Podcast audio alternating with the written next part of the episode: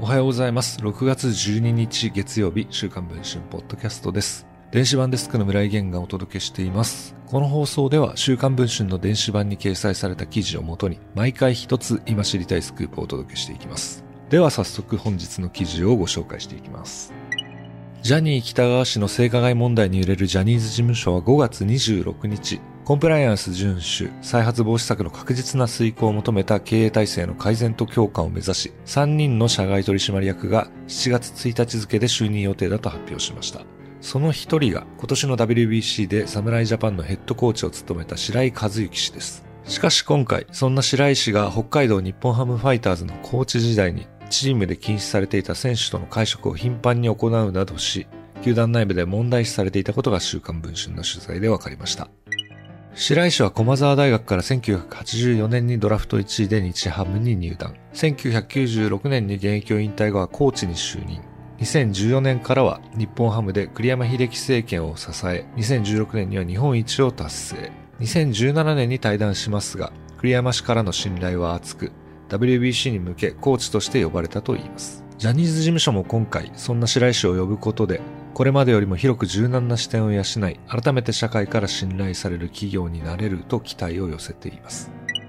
しかし、白井氏の別の顔を知る日ハム関係者によると、白井氏は日ハムのコーチ時代に問題になったことがあるといいます。それは2017年4月30日のことでした。札幌ドームで楽天との試合を終えた主砲の中田翔は、すすきのの高級焼肉店で家族団らんのひとときを過ごしていました。そこに突然隣の席にやってきたのが白井コーチのご一行でした。白井コーチは白井コーチの谷町の高齢男性、そして若手選手らの5、6名でいたといいます。しばらく経つと白井氏は中田選手に気づいたといいます。そしてずかずかと谷町男性と一緒に中田選手の席に乗り込んできて、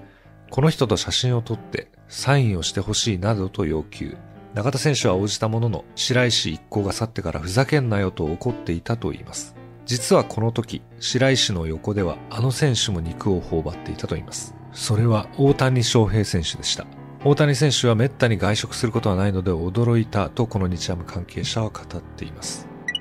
さらに別の球団関係者によると、栗山監督は慣れ合いが生まれてしまうからと、コーチと選手が会食することを原則禁止していたと言います。多くのコーチがそれに従っていたと言いますが、白井コーチは白井会と呼ばれる会を頻繁に開催。大谷選手をはじめ若手選手を自身の谷町との会食に連れ回していたと言います。大谷選手との席にいた谷町男性もこのように振り返ります。白井さんには大谷だけではなく他の選手もいっぱい紹介してもらったよ。このような事案はいつしか球団の知るところとなり問題視されていたと言います。そして同年オフ、白井氏は日ハムを退団しました。